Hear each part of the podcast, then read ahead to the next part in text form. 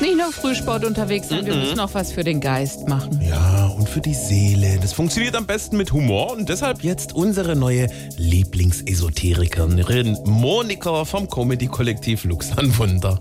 Monikas Sprüchle-Ecke. Jetzt wird's ganz, ganz arg besinnlich.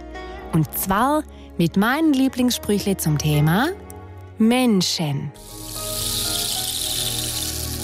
Ein Freund ist jemand, der alles von dir weiß. Außer alles, was du ihm nicht sagst.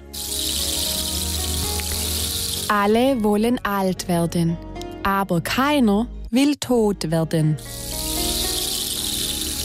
Alle sagten, das ist unmöglich. Und dann kam einer, der wusste das nicht. Und danach wusste der es auch. SWR 3